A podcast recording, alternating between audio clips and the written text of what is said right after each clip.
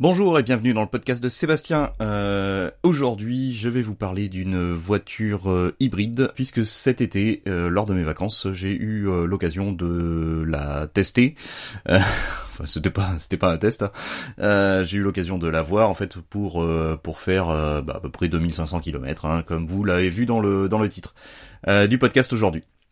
Alors, vous le savez déjà, ou pas, si vous m'avez pas écouté dans les précédents épisodes, euh, on roule depuis euh, maintenant un peu plus d'un an en voiture électrique, alors principalement en ville puisque c'est une Peugeot Ion, donc c'est une voiture qui a 100 km d'autonomie, qui est full électrique et qui permet euh, largement euh, de suffire à des usages euh, en ville.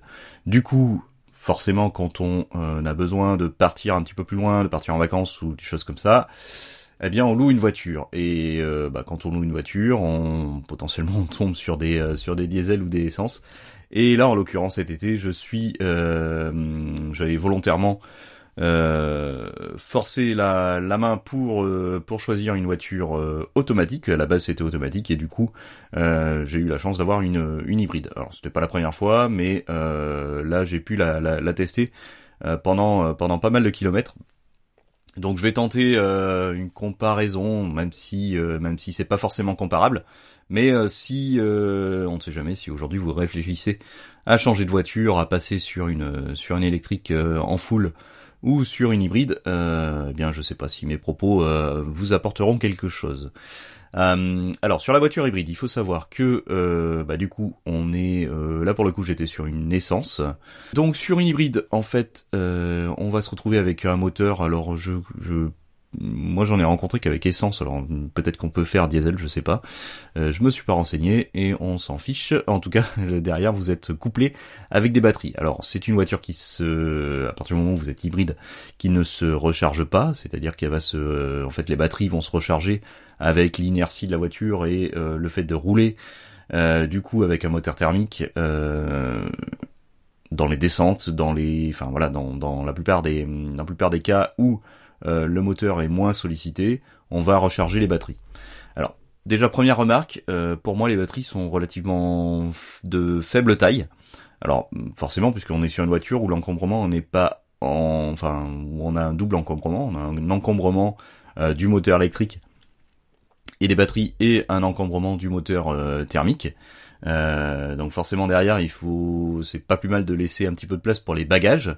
Euh, en l'occurrence là sur la Auris euh, bah, c'était très bien, hein. c'est une voiture de alors on, on est équivalent 308 à peu près je pense euh, si on si on prend un point de comparaison et globalement le coffre est, est le même qu'une 308 donc on sent pas le on sent pas le fait qu'il y ait des, euh, des batteries supplémentaires et justement c'est un des points négatifs puisque puisque pour moi les batteries sont pas hum, sont pas suffisamment euh, présentes euh, puisque l'autonomie en mode électrique est assez faible. Euh, en fait, votre la partie électrique va se déclencher quand vous allez être en dessous des 30 km heure. Donc là, c'était assez sympathique au niveau du camping de pouvoir rouler en mode électrique euh, à, la, à la vitesse euh, à, la, à la vitesse de, de voilà de, de 10 km heure. Ensuite, en ville, euh, ça pourrait être agréable, sauf que le moteur thermique va se déclencher assez souvent. Euh, là où c'est intéressant, c'est au niveau des, des, arrêtés, des, des arrêts au, au stop ou, ou au feu rouge, mais on se retrouve avec un, avec le principe du start and stop euh, qu'on retrouve sur les voitures modernes aujourd'hui, euh, voire moins, et enfin quasiment équipé de série maintenant sur sur la plupart des voitures. Donc euh, globalement, en termes de en termes d'électrique, euh, c'est pas euh, c'est pas folichon. Après, euh, comment dire euh, Forcément, mon élément de comparaison, c'est une voiture full, électrique. Donc euh, donc d'être en ville en full électrique, c'est vraiment euh, quelque chose qui est comment dire qui me semble indispensable et qui me semble euh, aujourd'hui, enfin qui aujourd'hui m'est indispensable. J'ai- beaucoup de mal à, rouler en ville avec une voiture thermique, Euh, mais voilà, c'est les mauvaises, enfin du coup c'est des bonnes habitudes, mais c'est des, des habitudes qui ont été prises avec la avec la voiture électrique. Donc là, on n'est pas sur un élément de comparaison, c'est-à-dire que potentiellement, on va avec la avec l'hybride, vous allez passer en mode électrique, mais euh, vous maîtrisez pas le fait que je ah bah tiens, je, je suis en ville, hop, je switch en je switch en électrique. Non, c'est un l'ordinateur de bord, on va dire, qui switch de manière intelligente. Sauf que vos batteries n'ont, à mon avis, pas une super autonomie. et puis ça dépend de la recharge, ça dépend si vous avez roulé avant ou pas. donc du coup, bah voilà, ce qui arrivait assez souvent, c'est que en vacances, vous allez laisser la voiture une journée sans, sans la faire tourner. du coup, elle n'aura pas rechargé ses batteries. Euh, vous la reprenez et euh, tout de suite, euh, on va dire 10, 15, 15, enfin, allez, 5, 5 minutes après, vous passez l'électrique directement au thermique, ce qui est, ce qui est pas super intéressant, on va dire quand quand vous faites juste une prise de la voiture pour pour une une course simple en ville de quelques de quelques minutes. Donc ça c'est l'un des, des, des principaux défauts que j'ai pu trouver à, ce type de voiture là en comparaison avec la voiture full électrique. Donc euh, à mon avis, euh, il me semble avoir commencé à, avoir ça. Je crois que les, les Prius ont, ça.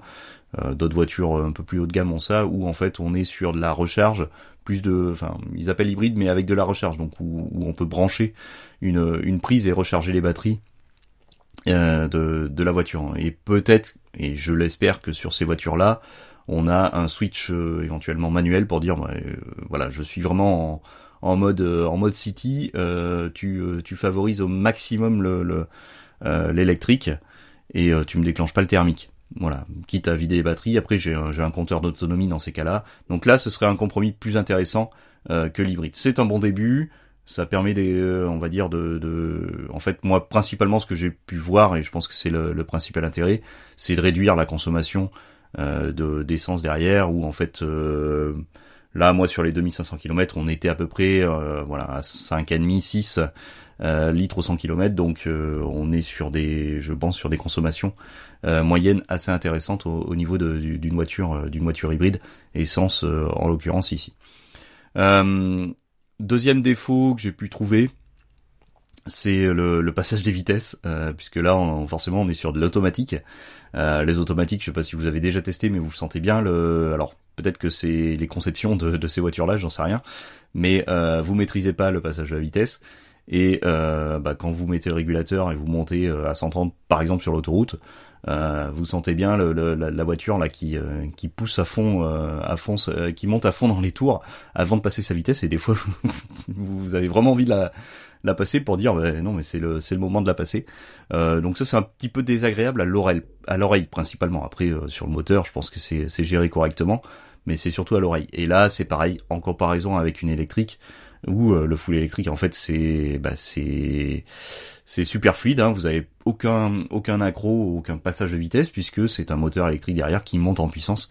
Donc il n'y a, y a, pas cette il y a pas cette notion là. Vous, avez, vous entendez juste le petit sifflement du du moteur qui, euh, qui, monte dans qui monte dans les tours. Euh, de même, euh, forcément au niveau de la puissance et euh, bah, vous retrouvez pas la même puissance qu'une voiture électrique ou une voiture électrique vous passez de 0 à 100 très très rapidement, ce qui est pas le cas sur une sur une hybride.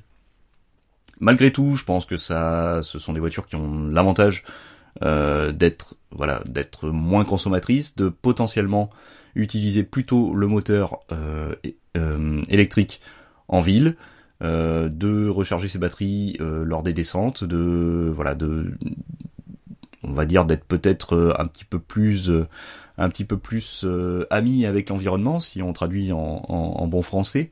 donc donc c'est un bon début, mais voilà moi je pense si vous réfléchissez à ce type de voiture là, bah voilà l'avantage principal c'est l'autonomie, forcément vous n'avez pas de problématique ici, puisque vous euh, bah, vous remettez de l'essence s'il y en a plus, et puis si l'électrique tourne pas, il tourne pas, c'est pas très grave, euh, vous allez pouvoir toujours démarrer, et puis vous n'avez pas de problématique d'autonomie, contrairement à une voiture électrique où bah, il faut trouver une borne, et euh, dans le cas de la mienne on, on fait 100 km, dans le cas d'une on va dire d'une Zoé, celle qui se vend le plus en ce moment, on, on, vous annonce 400, mais la réalité elle est, elle est claire, c'est que vous en faites 200.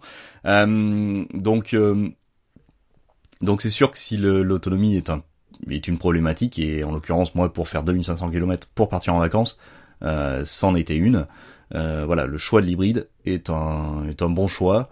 après sur une voiture au quotidien pour les trajets on va dire domicile travail, qui sont la plupart des trajets ou une voiture qui reste qui reste qui reste sur un parking de, l'entreprise ou qui reste sur le sur votre parking de votre maison personnelle ou dans la rue. bah, il vaut mieux s'orienter sur l'électrique. Forcément, les, le prix est encore élevé malgré malgré la plupart des aides. Euh, même si euh, globalement on s'en sort avec des euh, avec des, des, éléments intéressants et un jour je vous ferai un podcast détaillé sur le coût après un an et demi d'utilisation réelle et le comparatif peut-être alors j'aurais pas 50 000 éléments de comparaison mais le comparatif par rapport à, la possession d'une voiture donc sur l'option voiture en ville location euh, globalement, à, la louche, hein, le, comparatif est euh, je suis équivalent. Donc euh, peut-être un petit peu moins cher.